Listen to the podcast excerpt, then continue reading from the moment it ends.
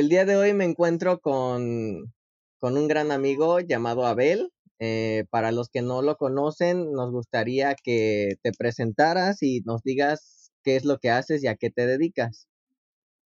Hola, ¿qué tal Pablo? Un saludo a tus seguidores, a esa gente linda de tu canal de YouTube. Mi nombre es Abel Basurto, soy psicoterapeuta gestal, maestro de yoga de la risa, conferencista, tallerista. Además, ejerzo como profesor universitario, tengo sección de televisión y de radio y encantado de estar aquí con ustedes. Un gusto tenerte, Abel. Eh, ¿Qué es lo que te apasiona de tu trabajo? Fíjate que lo que me apasiona va a sonar a un cliché, obviamente, pero es la parte de ayudar, la parte de trascender. Y cuando digo trascender, ver que algunas personas logran algunas este, metas, algunos objetivos eh, en una charla mía, en una conferencia, en un taller y que se motivan. Entonces, para mí eso es algo ya de, de impacto. Entonces, eso me apasiona, me apasiona amar, también me apasiona este, hablar sobre educación. Ok. Eh, ¿En qué lugar, en qué lugares, nos preguntamos en qué lugares has dado conferencias? En múltiples lugares de México y Estados Unidos, igual Guadalajara, igual Nuevo Laredo, igual Charlotte, Carolina del Norte, estamos en Los Ángeles, estamos en Cuba, estamos en Cihuatanejo, eh, estamos en Ciudad de México y en todas esas partes donde voy la gente tiene un denominador común. La gente quiere crecer, la gente quiere lograr sus objetivos, solamente que a veces nos faltan herramientas Solo a veces eh, que a veces nos falta romper los miedos o esos paradigmas o esas creencias que de pronto alguien te dijo tú no puedes porque eres de Coahuayutla o tú no puedes porque eres de Cihuatanejo o tú no puedes porque eres chaparro o eres gordo o eres flaco. Y entonces sí es importante que la gente tenga una disposición al cambio, que quiera. Dice mi amiga Marta de baile, si quieres lograr lo que pocos tienen, tienes que estar dispuesto a hacer lo que pocos hacen y a veces es un sacrificio y a veces dejas de comer y a veces estás grabando a las 3 de la mañana o editando o grabando este un comercial, pero eso es importante que tengas el deseo de hacer cambios en tu vida. Ok, de acuerdo.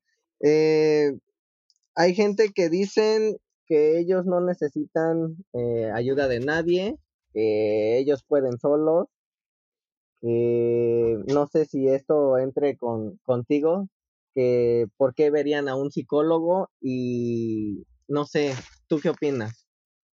Yo opino que vivimos en un mundo de diversidad ideológica, en un mundo globalizado, en un mundo donde vamos a encontrar gentes de todas las ideologías, tanto políticas, religiosas, creencias. Entonces, eh, para todo va a haber un sector. Eh, yo solo te digo, quédate con esa gente que vaya alineada a tu corazón, a tus proyectos, a lo que tú estás buscando, a lo que tú quieres. Todos vamos a tener una vibración y vamos a encontrar un sector de gente que va a ir en, ese misma, en esa misma dirección. Entonces, yo respeto a la gente que dice que los psicólogos es, para los locos, que los psicólogos no funcionan. Tendrán sus razones quizás de pensar así, pero yo te invito a que te des la oportunidad de asistir a un coaching o una sesión, porque muchas veces juzgamos antes de conocer o, no me gusta esto, pero realmente ni, ni he ido, ni he experimentado, ni he tenido la vivencia. Eh, es como aquellas personas que dicen, es que a mí no me gusta este, ir a tal lugar o comer tal cosa. Y le digo, ¿ya las probaste? Dicen, no, no las he probado. Entonces, darte la oportunidad, porque nos dejamos de llevar por esas afirmaciones de boca en boca, ahí está mal, no me gusta, te sacan el dinero, te quieren lavar el cerebro. Y entonces dice una máxima que una mentira contada 100 veces se vuelve verdad. Y creamos es como esa fama de, de que no funcionamos, que somos para los loquitos, que no estamos para la gente que quiere estar bien. Todas las grandes personalidades tienen un equipo de coach, eh, Carlos Slim, eh, Warren Buffett, Bill Gates, Mark Zuckerberg, este, tengo a un mentor que se llama Anthony Robbins, que es un entrenador en programación neurolingüística y que entonces ese te dice, al final y al cabo todos somos humanos. Al final y al cabo todos vamos a tener miedo, amor, tristeza, enojo y alegría. Si no terminamos conciliando con ello, pues vamos a terminar como muy peleados por, por ese choque ideológico que tenemos entre el recibir ayuda y el no querer recibir la ayuda. Entiendo, sí, es, es cuestionable, decías tú, eh, cada quien tiene su ideología, ¿no? Pero realmente, como dices tú, si no han probado, si no han experimentado, pues no puedes juzgar antes de, ¿no? Quien juzga es el que antes de o sea, hacen generalizaciones y, empiezas así como decir todos los maestros son malos o todas las mujeres son perversas o todos los hombres son unos patanes. Y las generalizaciones nos permiten de llegar a, a lo bonito, a lo positivo. Cuando yo generalizo, me cierro la oportunidad de encontrar un área de mejora, un área de felicidad, una área de, de eh, disfrutar sobre todo. Entiendo. Eh, das conferencias a diferentes tipos de personas, ya sean niños, adultos, jóvenes, etcétera, ¿no? Eh, nos preguntamos con quién te identificas más. Yo creo que con todo, porque he pasado por las etapas, ah, me identifico con el niño y a lo mejor con el niño carente, con el niño abandonado, con el niño que vivía en escasez económica momento, me identifico con el adolescente tímido, porque yo era un adolescente muy tímido, ah, con pánico escénico inclusive, y rebelde en otras etapas, me identifico con el adulto eh, que ya está consolidado y que va a una conferencia, y me identifico con los de 40 y más, que decimos, bueno, a estas alturas de la vida puedes tomar ciertas decisiones, ciertos riesgos sin temor a equivocarte. Y si te equivocas, dice, bueno, hay un respaldo, tengo algo que me da el permiso de volverlo a intentar, de volver a iniciar, que, que ese permiso no lo puedes tener en la niñez o en la adolescencia, porque dependes de un adulto, porque un adulto te compra en lo económico, en lo emocional dependes también. Entonces, cada etapa de la vida me identifico con los uh, viejecitos, no tanto que me identifique, más bien me proyecto ahí mi proyecto porque no he vivido la vejez eh, en la tercera edad y decir, me encanta Alejandro Jodorowsky, cómo está llegando a los 80 años dando conferencias en París, me gusta Jorge Bucay, me gustaba Luis Hay, Wayne Dyer, y entonces todos, todos son maestros en la vida. Me encanta dar conferencias a todo mundo, desde un grupo de albañiles, de cargadores, hasta altos directivos de empresas como eh, CFE, como FENSA, como Coca-Cola, eh, que tengo un grupo de estudiantes, porque yo creo que al final y al cabo todos buscamos algo. Es estar en paz con uno mismo, tener libertad financiera y tener una libertad emocional y ser en equilibrio. Totalmente de acuerdo. Eh, ¿Cómo comenzaste o cómo fue tu inicio en las conferencias? Ya hace para 30 años, 30, sí, era muy, muy, muy niño, eh, inicié, yo creo que la misión de vida te llama, yo iba a estudiar administración de empresas y de pronto me encuentro con que eh, me invitan a dar talleres, talleres en unas escuelas y yo era de una edad muy joven, entonces me meto a CONAFE y en CONAFE me, me invitan como un prototipo para dar conferencias, me voy a Morelia, estoy en Chilpancingo, en Cihuatanejo a nivel nacional y la gente le gusta. Y yo de pronto vino un momento que hubo cansancio en mi vida. No piensen que tampoco es fácil. Ahorita regresé de hacer televisión, el set es estresante, los tiempos, los foros, los productores, las luces, las cámaras, hay cansancio visual, a veces hay cansancio mental, pero cuando tú dices, lo vuelvo a hacer, quiere decir que esto es pasión de vida. y lo vuelvo a hacer aunque no me paguen. Y, de pronto te cachas como diciendo esa mujer que dice, jamás vuelvo a tener un hijo y al año siguiente ya tienen otro hijo, están embarazada. Así me pasa, me pasa a mí. Yo ya tengo para 30 años trabajando con grupos de mujeres. Tengo un grupo de mujeres que se llama Mujeres que Brillan, que hay gente de Estados Unidos, de Argentina, de Perú, de México. Nos reunimos cada ocho días. Tengo un grupo de niños de nivel primaria que los capacito también. Tengo un grupo en la universidad, también estamos trabajando con ellos y diferentes empresas eh, me gusta mucho esa parte, Pablo, de que no te digan, no te cuenten, porque muchas veces luego nos atrevemos a hacer cosas detrás del escritorio y proponer y tú no lo pasaste. Decía Sergio Vázquez, uno de mis maestros, este, cuando vas a hablar de algo es porque ya lo superaste. Para mí han sido retos, tristezas, depresiones, duelos, pérdidas, eh, sabotaje, robos, asaltos, y, puedo pararme a platicarlos, ya no me tiemblo, ya no me suelto a llorar y es señal de que lo he asimilado. Entiendo. Eh, ¿Qué es lo que sientes eh, al ayudar a tantas personas?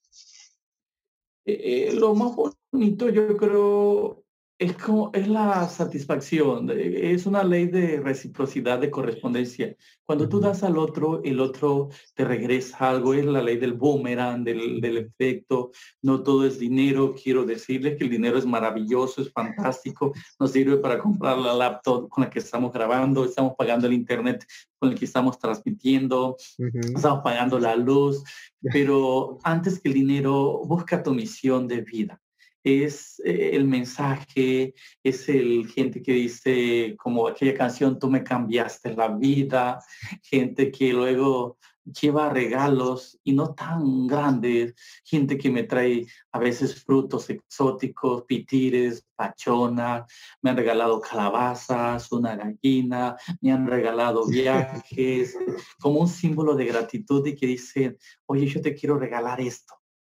Y yo pregunto, ¿por qué? Dicen porque te lo mereces. Y es cada día cultivar el umbral de merecimiento. Y es cada día decir merezco más. Y, ya esta parte la veo desde eh, sentirte libre de decir también sí o no. Cuando no puedes, es, la libertad de decir no puedo por ahora, muchas gracias. Y no es nada contigo, no te lo tomes personal, dice Miguel Ruiz. Entiendo.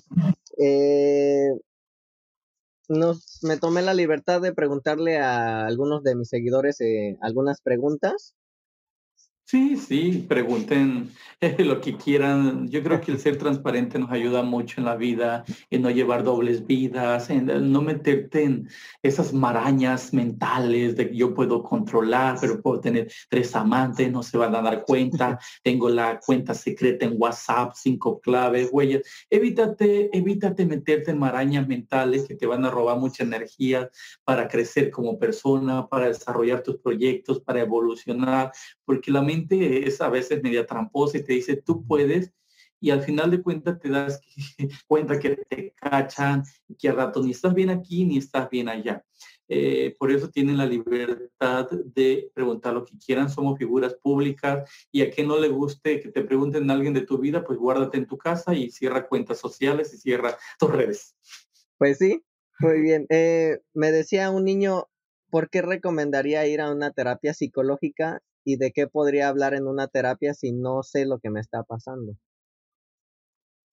Claro, porque justamente eh, quien no sabe lo que le está pasando es el que más necesita ir a, terapia, vas a ir a clarificar.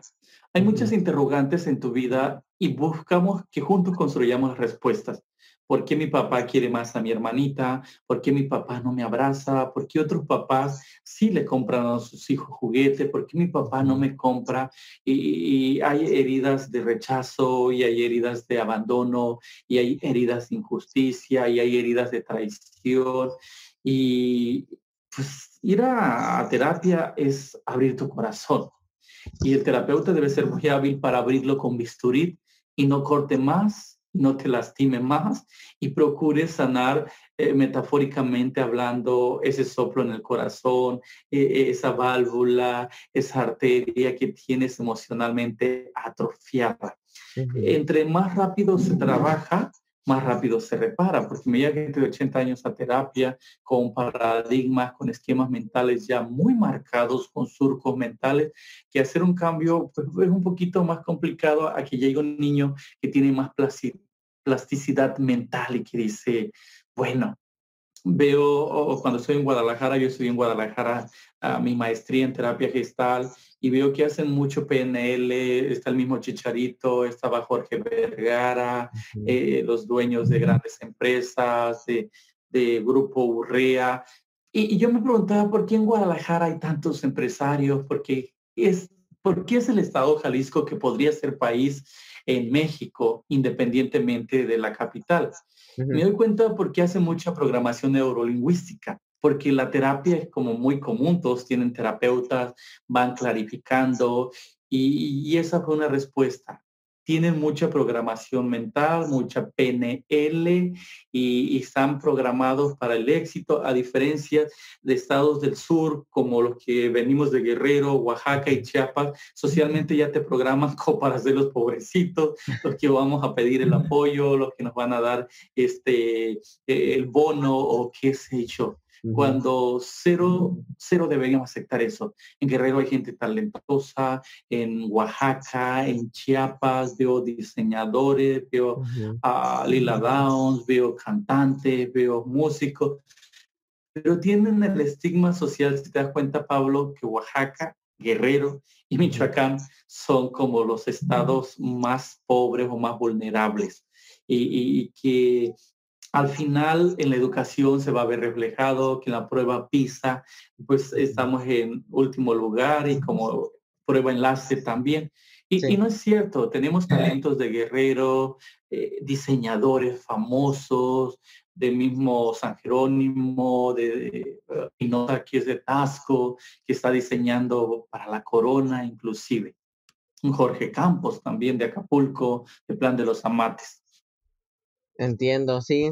Como dices tú, eh, no deberíamos de quedarnos con esa mentalidad pobre, ¿no? Sino más bien adoptar la mentalidad de alguien rico, por así decirlo, ¿no?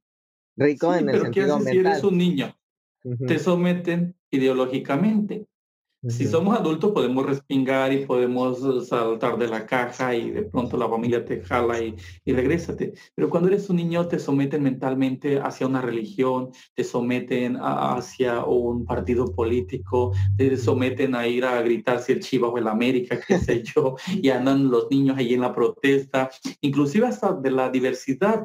Eh, y yo digo, pues ¿qué hace un niño en la diversidad? Aquí con una bandera tricolor, pues alguien lo está sometiendo ideológicamente Entiendo. Eh, ¿Algo que te gustaría decirle a la gente que nos ve? Eh, decirle que, que, jamás renuncien a sus sueños, que la vida es bonita. Dije bonita, no fácil. la vida es bonita, no fácil. Hay eventos desagradables, eventos que tú no eliges vivir.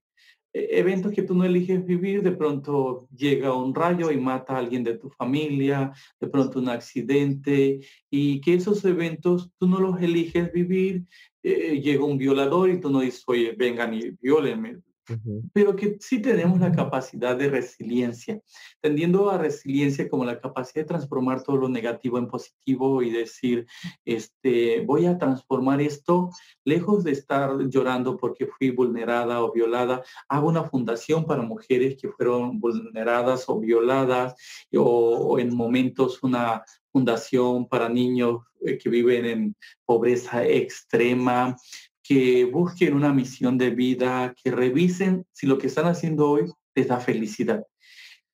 Si dices, lo doy sin cobrar, quiere decir que te da mucha felicidad, que no unas todo a dinero, la gente que nos ve lo dicen, a ver, ¿y cuánto te pagaron por la entrevista? A ver, ¿y cuánto te pagan por hacer radio? A ver, ¿cuánto te pagan por hacer televisión? Y yo le digo cero, no, no me pagan. A veces tengo que pedirles la entrevista, a veces me la ofrecen, porque el mensaje es, pues, que, llegue. el objetivo es que llegue este mensaje y todos y cada uno son portadores de un mensaje. A lo mejor tú eres portador de un mensaje tecnológico.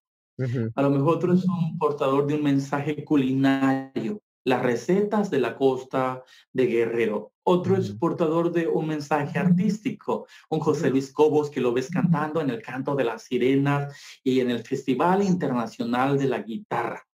Pero a lo mejor alguien es portador de, de un mensaje intelectual, escritorio, y que revises tú cuál es tu mensaje y que hoy uses los medios tecnológicos, las redes sociales, para que hagas llegar tu mensaje.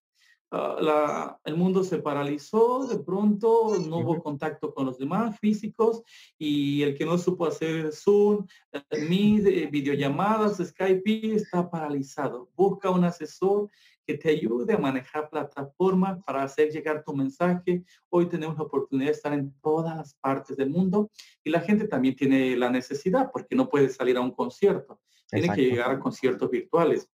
No puede ir a un museo, tiene que llegar a museos virtuales, no puede eh, ir a una conferencia, tiene que estar en una conferencia virtual. Entonces, eh, los que hacen recetas de cocina pueden seguir sus recetas a través de las redes sociales, los que cantan a través de las redes sociales, que te des ese permiso. Y sobre todo, cree en ti.